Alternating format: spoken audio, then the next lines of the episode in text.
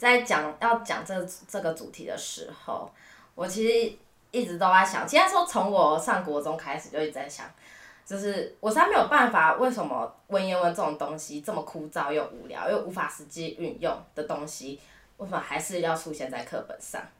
嗯，我自己也有点难给你一个明确答案啦，但是我在想，可能是跟文化有关系吧。嗯，好，我猜，我猜。OK，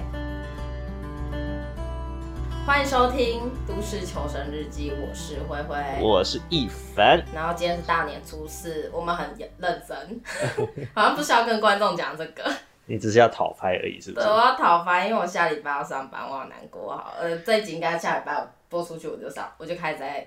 上班的对，工作当社畜，你就一边上班一边重新听回放。没错，嗯，好，我们今天没有开头闲聊，我们就直接切入重点。对，我们今天这集就是聊聊文言文，因为我们学测才刚过嘛，对吧？应该是吧。其实我不太确定学测是什么时候哎，糟糕。哦。但是大概好像是一月份的时候啦，一月份一月份的时候。OK。嗯，但学测对我来说已经经过太久了，应该过了七年了吧。学测也离我很远了，对。对，但只是文言文呢，还是在我们生活中，呃，哎，好啦，其实也没有在我们生活中，但只是就是变，就是一个话题。对，它只是个话题，大概就是平均每一年，不是平均，就是每一年考试出来，大家都会把一些考题呀、啊、拿出来讨论之类的。嗯。然后又会有一些专家学者来讨论说。哎，文言文跟白话文的比例呀、啊，是不是要调整啊之类的？哦，对啊，然后每次调一调整就会变成政治问题，就是到底我我们到底是不是中国人的那种国家认同？我 我都快快要觉得这是是不是假议题？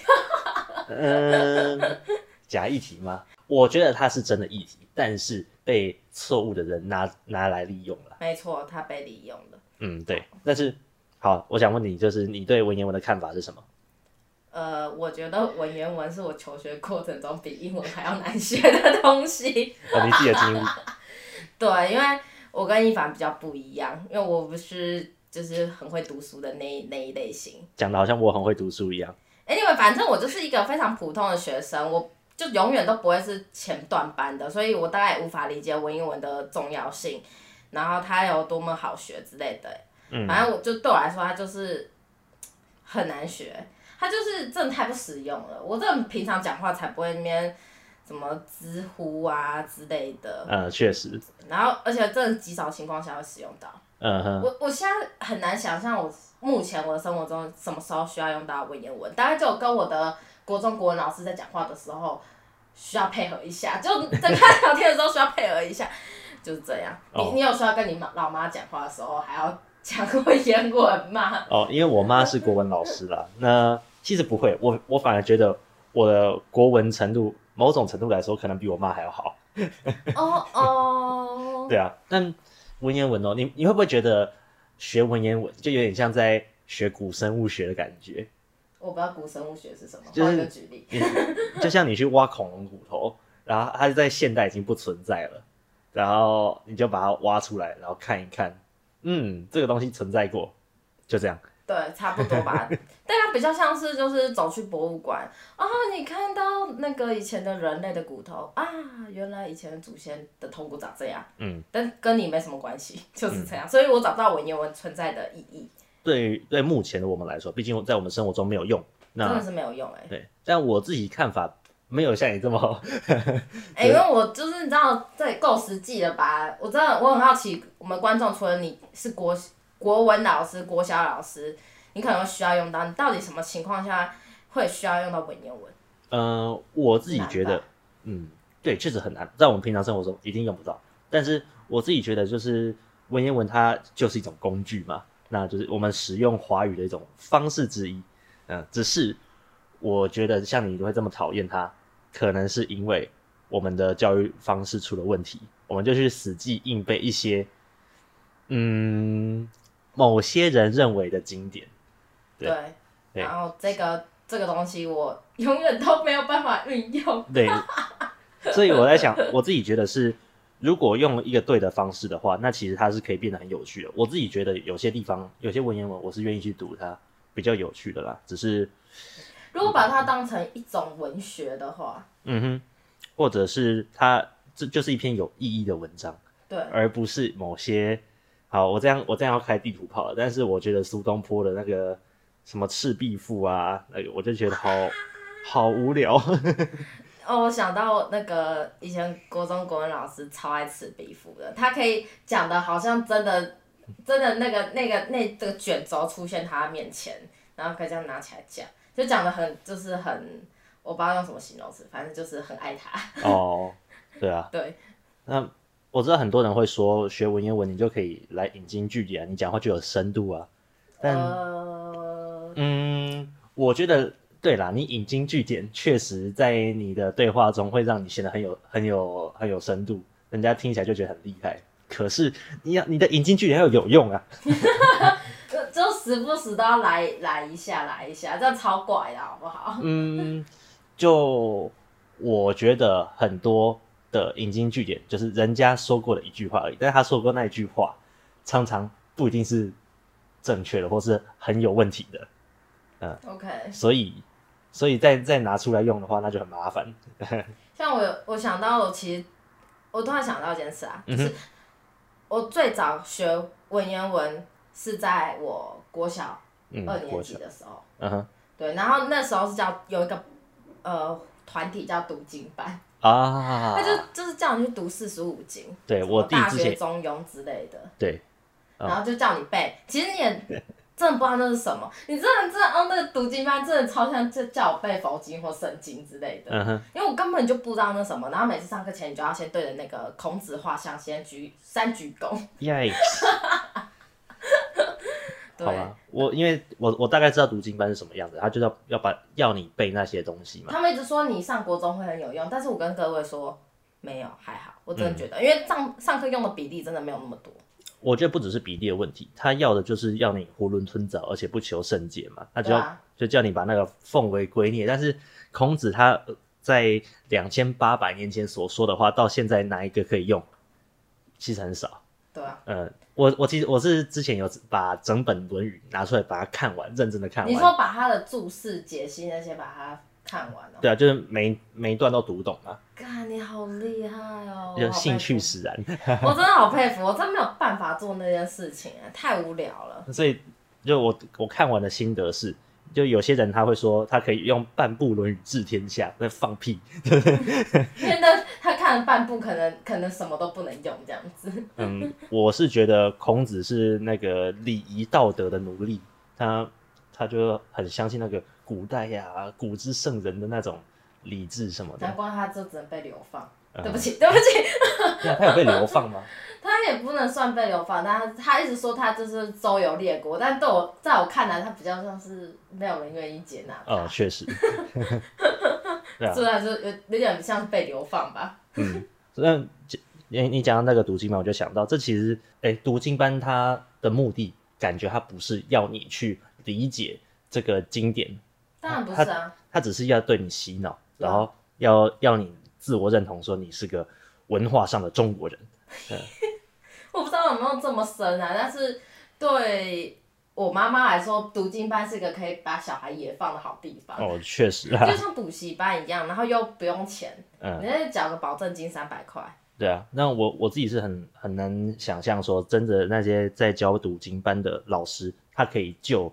他所教的这些经典，讲出什么样自己的看法跟道理？我跟你，我跟你讲，我们那时候小学的读经班的老师都是像志工妈妈那种角色，所以他们其实也不知道，他们不见得懂，你知道吗？哦，所以他就把文字念过一遍，让你背起来，然后要我们就跟着一起朗诵。在我年轻的时候，那时候我还很血气方刚，就是会在网络上跟人家吵架的时候。你现在也会？现在很少了，除非在我心情很不好的时候。好，继续。好，但是总之在我那时候。我之前会跟某些意识形态很大中华主义的那种人吵架，那他们常常会说，就是你们这些人被教改啊，不懂文言文啊，不懂历史啊。我就想说，我他妈比你懂这么多，你还敢跟我嘴？那就像就像你刚刚说那个读经班这些东西，就对他们来说，好像只要做到这个，他们就已经是。中国人的那种感觉，给给我的感觉啦。是他觉得只要你去上读经班，小孩就可以有拥有纯正的中华血统。嗯，流着中华血脉。对，我我觉得对我们老一辈的，就是文学教育的思想来说，我确我觉得确实是这样，就是他们想说，古代科举时代，或者是就古代的中国人，他们都是读这些的，那我们也应该读这些。那他已经不，他不知道这些已经过时，对，已经已经会需要改变了。我不是说这些东西不好，但是我觉得它需要用另外一种方式去理解、吸收它，然后才才能让它变成有用的东西。嗯，这好像是我们现在就是教育的课题，就大家知道，这十二年国教就是强调素养，所以大家也要很努力的，就是把文言文就是能转换运用成生活上可用的东西。对，我确我确实觉得这很重要啊。嗯嗯，所以十二年国教之后，你觉得该不该教文言文？进入正题了。嗯。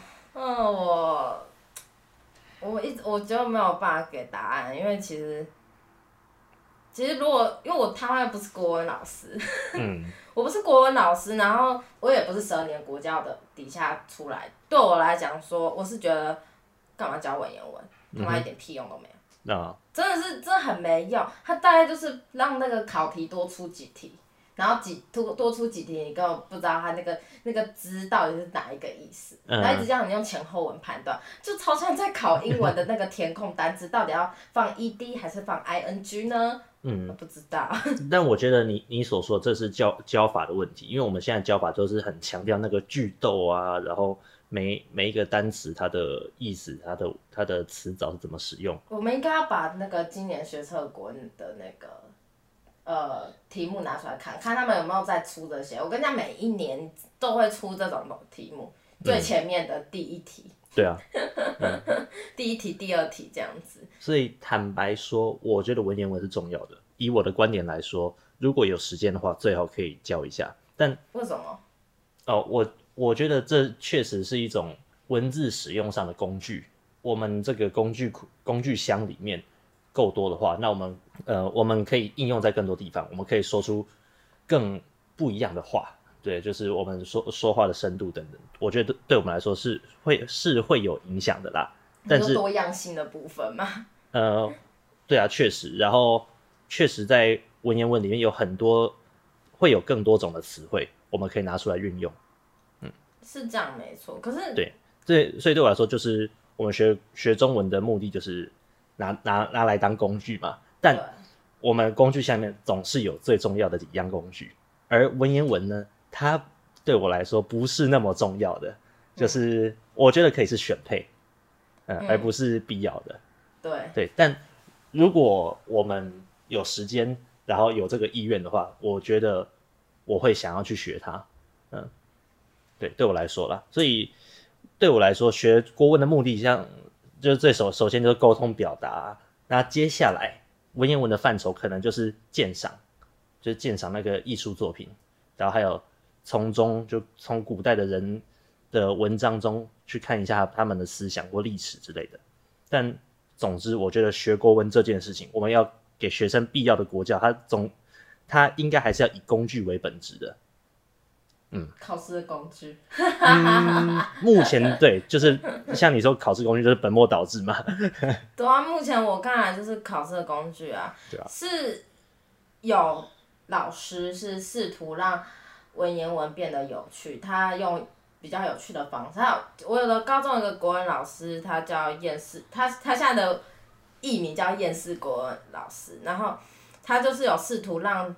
文言文这件事情，它它不是要让它变什么有用的工具，它只是先让它变得有趣。嗯哼。因为你要先引起动机嘛，让学生有感兴趣，你才会想要想要学。你像讲到后面，就是最主要的就是最主要要做的事情。但是，嗯、但是现在我跟你讲，现在看文言文，大家都只有哦要考试了，对，考试的题目，对，这题该怎么选这样子。就所以就有一句话是说，如果你要让一个小孩对一件事情完全失去兴趣的话，那就是把它变成考试。没错，没错。对啊，所以我就很不喜欢像你说的，就是用以考试为目的的教法嘛。连古代的文言文里面都说，写你写这些文章真正的目的是要格物致知啊，这是朱熹说的吧？然后还有文以载道、经世致用、讲求义法，就是我们古代的文言文。你知道你，我要插一下话，你知道你现在讲这个东西，你只会让我想起。A B C D，我要选 C。对，就这些都是我们在文言文上面看过的东西。可是，就是文言文它本身，它所它所要呼吁的，就是要把文言文里面的内容应用在生活中。对。反而考试，他叫我们记这些东西，就是不要我们应用在生活中，这是一件很讽刺的事情啊。对啊。啊，我跟你讲，这是超难改的，一定有很多人跟你有一样的想法，但是谁知道？嗯，还是就很难改，所以我还是持着我们不需要教文言文啊，对，对这个这个这个这个这个立场。我懂，但我前我前阵子有跟我朋友在聊这件事情，因为我朋友也是个会去看一些相关作品的人，嗯，然后我们就聊说我们最讨厌哪些古代的文学名家。那我就说我讨厌苏轼，他说他讨厌陶渊明。我说苏轼就是个那个贬官不得志，然后就是到到处游山玩水的懒汉。你干嘛？你干嘛？你真的讲的超坏的。我就这样觉得啊。那那他为什么讨厌陶渊明？比较好奇。哦，他说陶渊明就是也是很像，就是。觉觉得就在在那个乱世里面啊，觉得自己很清高，然后写不为五斗米折腰，其实就是只剩下骨气而已，什么都没了。然后然后写文章说自己的小孩很笨，对啊，他他好像有不知道多少个小孩，然后他都觉得很笨，嗯。啊、怎么这样？就他最聪明了，他感觉就超难搞的。嗯、对啊，那就是我觉得这个都是很浅薄的东西。那你把这个记下来，嗯，我觉得除非你有。很高的就是很高度的自觉，还有独立思想，要不然的话，你很难去领会他的作品里面到底想表达什么。嗯，对，嗯、我真的无法领会。对，所以当时我跟朋友的共同结论就是，我觉得我们觉得这个苏轼跟陶渊明这个，就就是其实他所说的内容就很很浅薄，他就是用很华丽的词藻在讲这个他的生活状态啊。然后，因为他就只剩下那些文字啦，你不然想到他怎样？他就是一个一个又穷又可怜、别人讨厌的大叔。嗯，但是如果我们把这个层次拉到更高来看，我们看到，就我觉得可以看到的是他们那个集体的悲剧，就是在当时那个压抑的封建的社会氛围之下，他们有才华但是不得志，那所以他才需要用这种方式来写出来。当然，这个这个就是后话了哈。这个很像国文课本里面会讲的话。嗯，但我觉得这才是比较正确的文言文的读法啦。你说就是不是单独它表面的词汇的意思，是要看它那个。那这其实国文就跟历史还蛮对啊，国文确实跟历史是一起的。文史哲不分家。对啊，嗯，确实是一起的。对，所以那个。我是蛮喜欢读那些有思想、有批判的文言文的文章的。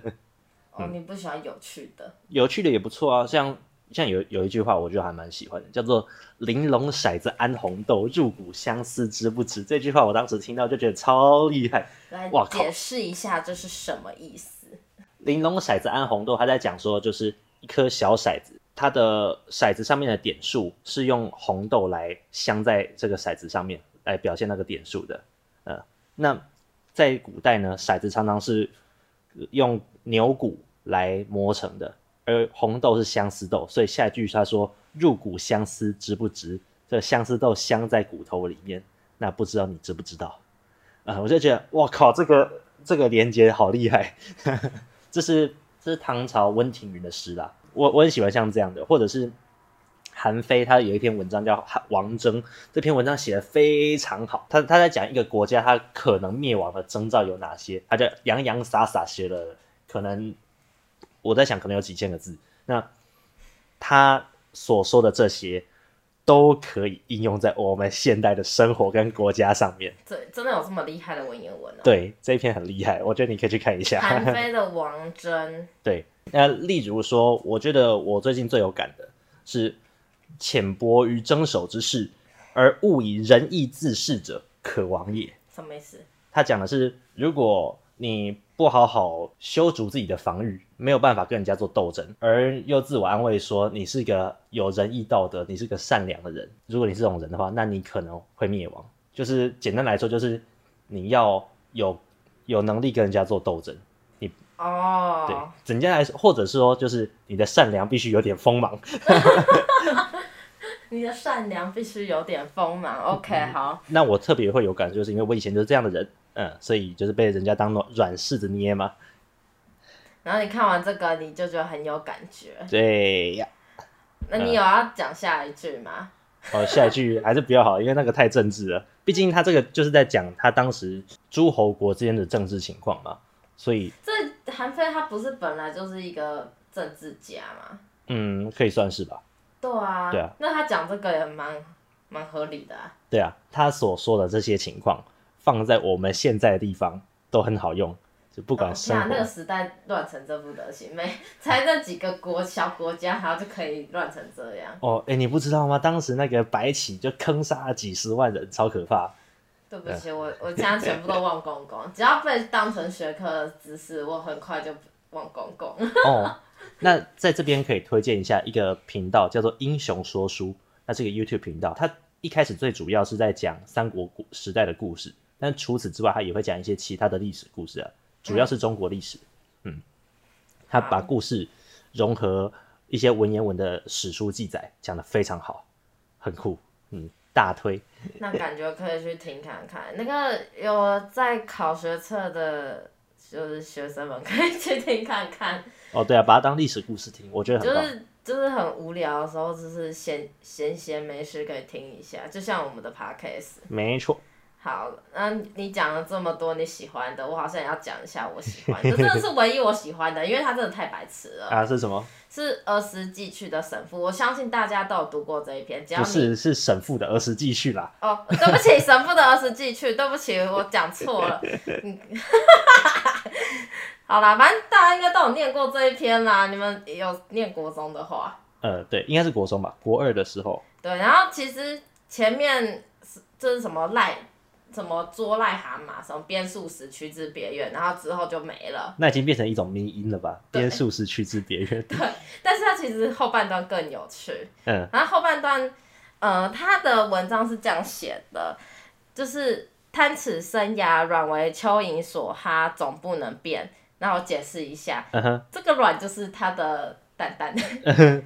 我不晓得为什么它没有穿任何的裤子之类。Anyway，反正它的蛋蛋被。蚯蚓咬了，然后蚯蚓的唾液咬有就是有毒性，嗯，然后就是就肿起来了，嗯，然后呃捉再下一句是捉鸭开口哈之，碧玉偶四手，就是它的那个呃要是算他的仆人，就拿鸭子把鸭子的嘴巴对着他的蛋蛋，嗯，对，然后对着他蛋蛋哈气，他们说这样子可以让他消肿，哦。然后鸭颠其颈所做吞噬状，然后鸭子就咬蛋蛋，就这样，这句话就是鸭鸭子咬蛋蛋，然后神父就神父小朋友嘛，他就惊呃大哭，然后他就吓到，他就大哭，我想应该谁被咬到蛋蛋都会想要哭吧，然后传下来就叫传为鱼饼。此皆幼时嫌情言，然后这件事情就把他就是传到整个村庄都知道，都知道他蛋蛋被鸭子咬，好好笑。然后这他说这是他就是小时候的事情这样子，嗯，对。然后我觉得这后半段真是比的比前面的课文前面那种边数时驱之别约好太多了，但是我不知道是不是因为这个后面有一点那个可能不太适合国中生，嗯，对，他就把它删掉。但是这段都超有趣的，为什么不把它放在课文里面？对啊，我觉得这个没什么不能放到国中课文里啊。我觉得只是因为我在猜，可能就是老师难教吧。对，就可能很难解释那个软是什么。但是我觉得，你看像我这样解释很简单，谁谁不知道？而且超好笑的，好不好？呃，作为一个生就喜欢生物的人来说，就这个完全没有逻辑啊！蚯蚓根本不会咬人，好不好？所以我在想，它应该是另外一种动物。我在猜，可能是蜈蚣什么的。有可能就是其他长长的虫子，嗯、然后被它当成蚯蚓。嗯，对啊。但是我也不晓得为什么它不穿个裤子。现在请问是那个年代的小朋友都不穿裤子嘛？就让他就是放空。我在想，可能不穿，或者是开裆裤之类的吧。当时、那个、有可能。只是我觉得超好笑的是，他们那个民俗疗法是捉鸭子，拿鸭子把它嘴巴打开，对着那个哈气。嗯。对，然后这是这算是我觉得唯一最有趣的文。嗯，真的还蛮好笑，然后之后再把它读拿拿来读读看好了。对啊，拜托，哎、欸，那个各位专家学者，请把有趣的东西放在课文里面。你们是要引起动机吧？后面剩下的就是学生的事情，就是要引起动机。嗯，这就是很好的范例。OK，把它培养成兴趣，那学生才会在未来人生中用到它。对，而且这这一段我我跟你讲，一定都是记住的，因为他真的太白痴了。不过，像这些这么讲了这么多文言文，你觉得有学跟没学？对文学素养有没有影响，或者说对人生有没有影响？其实我我上面是写没有，但是我后来觉得，其实其实可能还是有影响哎。嗯，对。为什么？怎么样的影响？嗯，应该应该讲说你像比如说我就不我不。就跟你前面讲的，应该说跟你前面讲的工具箱理论，对，它就是工具箱的多样性啊。对，虽然我前我一开始是觉得，然后拜托才没有好不好？这就对国文老师才有影响。但我后来想想，你前面讲的工具箱理论理论是谁？暂停。那我们现在回到慧慧说的，呃，工具箱理论怎么样？对。就工，我觉得就是一个工，就是一般说的那个工具箱理论。你其实如果如果没，就是如果我有，如果我有的话，那我是不是就讲话的方式或者是谈吐的方式就会有不一样？我不一定、嗯、不一定是有变好或怎样，可是就是多样性。嗯，确实，对啊，那我跟我跟你观点是一样的，就是都是工具。嗯、那那这些工具就像你的呃水彩笔、雕刻刀一样吧，你你都可以，你可以拿各种不同工具来做出很好的作品。就像像黄介，像那个我很喜欢的作词人 Hush，他们其实平常都不太都不看文言文的，呃，然后黄介他说他连书都很少看，但但是他们能能写出的作品都还是很棒，嗯，呃，所以我在想说，确实啦，如果你有文言文，你也可以写，你可能也可以写的像金庸那样子有。很深厚文学底蕴的作品，但是如果没有的话，你还是可以在你的文学造诣上，可能还是能够有到自己的，能写出一篇自己的风格吧。嗯，对啊，对啊。但总之，如果是你的小孩，你要怎么教他？我才不要教，我才不懂，我要丢给一凡教。为什么？我才不要教你的小孩。我教他的，我说你去翻一翻叔叔，我我不我才不管你的文言文，自己去找他。嗯、我我现在过啊，我现在已经不想要教小孩，我好累哦。你不要说的，你好像教过好几百个小孩，好不好？我我教两个我就已经不行了。好，呃、对，好，我们今天怎么样？就到这边吗？没错。好，我是。毕业之后才懂念书意义的一凡。我是还是很讨厌文言文的慧慧。拜拜。拜拜。